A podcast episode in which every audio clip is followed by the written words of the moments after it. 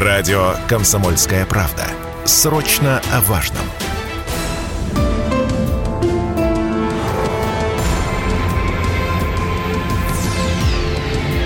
Авиакатастрофы.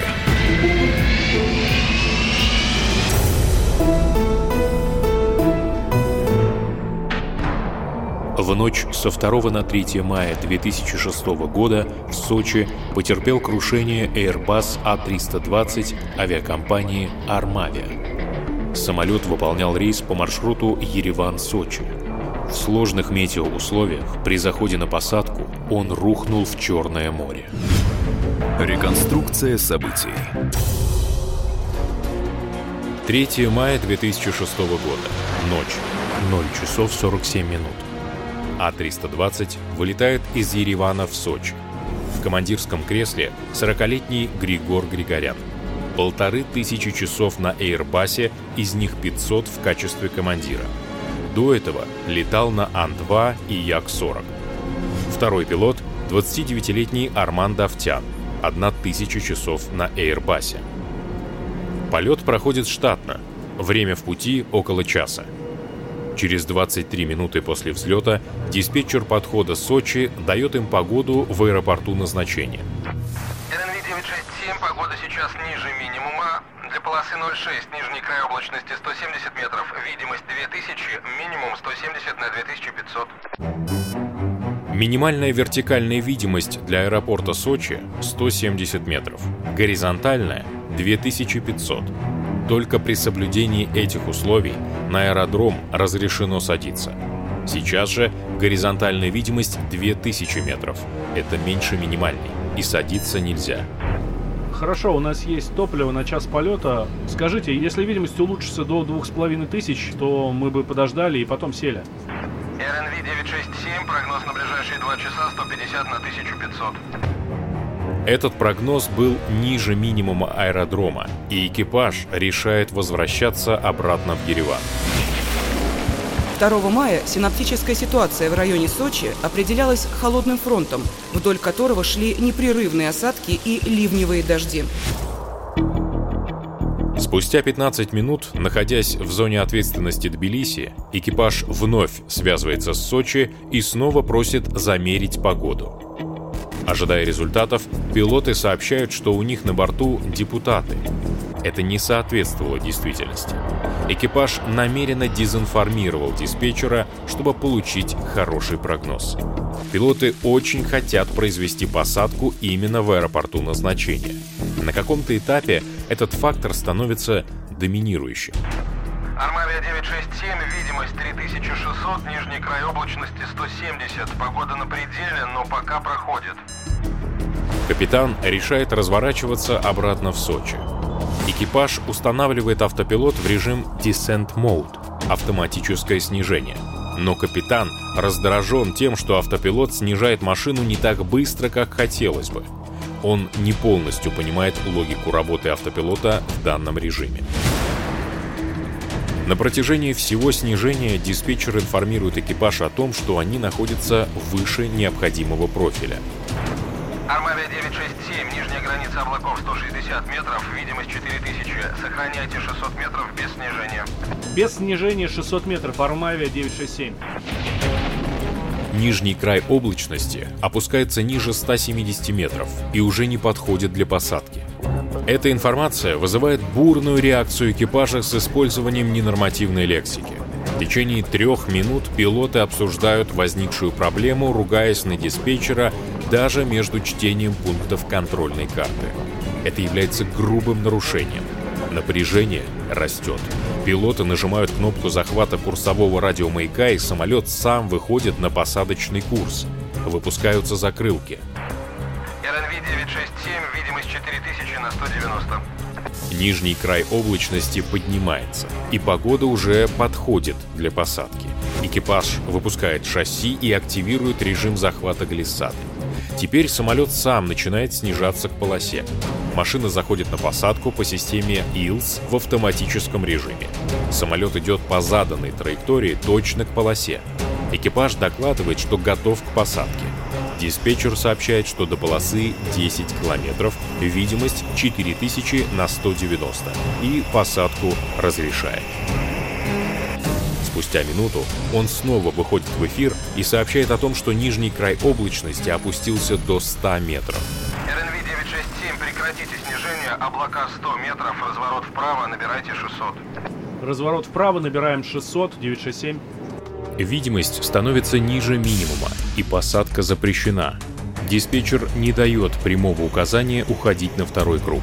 Но экипаж должен выполнить стандартную процедуру ухода, дать двигателям взлетный режим, убрать закрылки на одну ступень, убрать шасси и начать набирать высоту. Летчики этого не делают. На высоте 340 метров самолет переводится в горизонтальный полет и поворачивает вправо. Действий по уходу на второй круг экипаж не выполняет. Взлетный режим не устанавливается. Закрылки и шасси остаются выпущенными. Это не дает бортовому компьютеру перейти из фазы Approach, заход, в фазу Go Around с активацией схемы ухода на второй круг.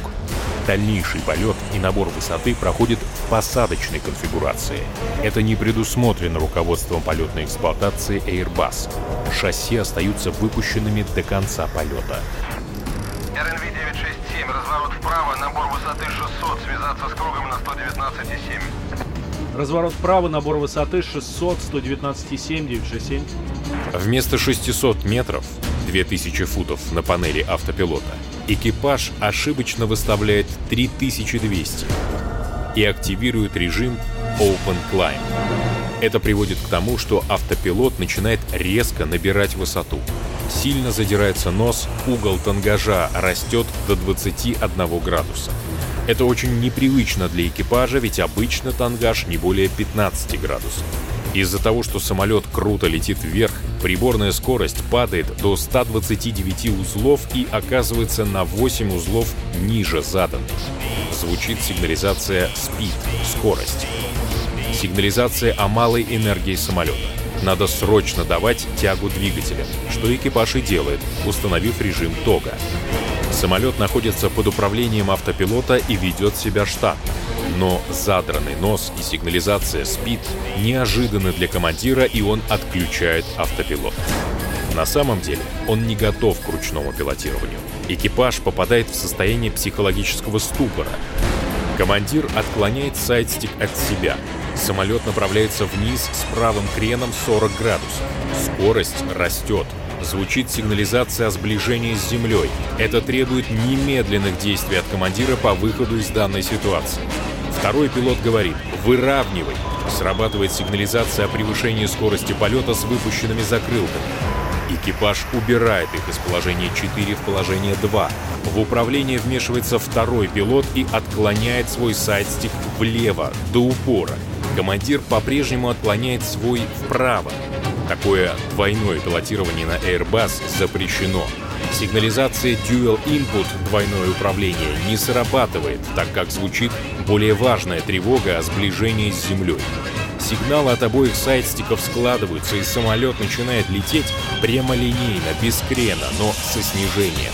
Высота тает, и они летят прямо в воду. Командир снова двигает свой сайдстик от себя, и это приводит к дальнейшему опусканию носа и увеличению скорости снижения. Второй пилот пытается противостоять только крену и не следит за высотой. Из-за того, что он сильно отклоняет свой сайдстик влево, он также невольно нажимает его и вниз. Капитан дважды пробует свой сайдстик на себя, пытаясь понять поведение машины, однако отклоненный от себя сайдстик второго пилота еще больше запутывает командира.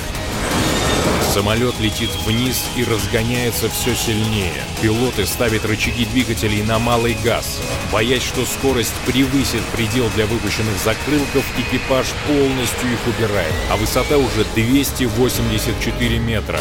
На последних секундах оба пилота тянут сайдстики на себя. Поздно. Самолет врезается в воду, 113 человек погибают на месте. Спустя три минуты объявляется спасательная операция. По сигналу «Тревога» замеряется погода. Горизонтальная видимость составляет 4 километра, вертикальная — 160 метров. Через два часа корабль МЧС Валерий Замараев находит место крушения.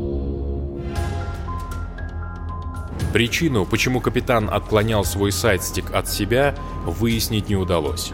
Он и частично второй пилот были сосредоточены на скорости.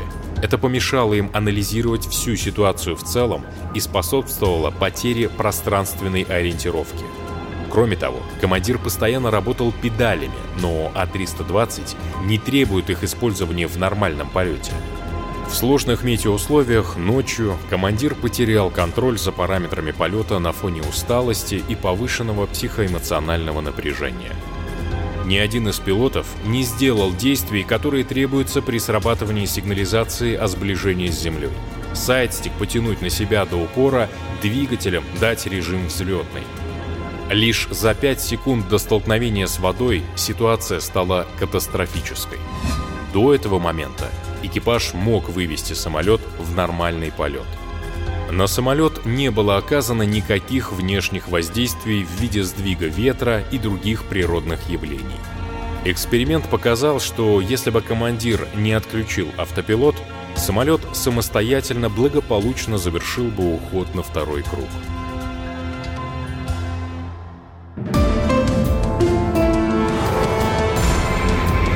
Авиакатастрофы.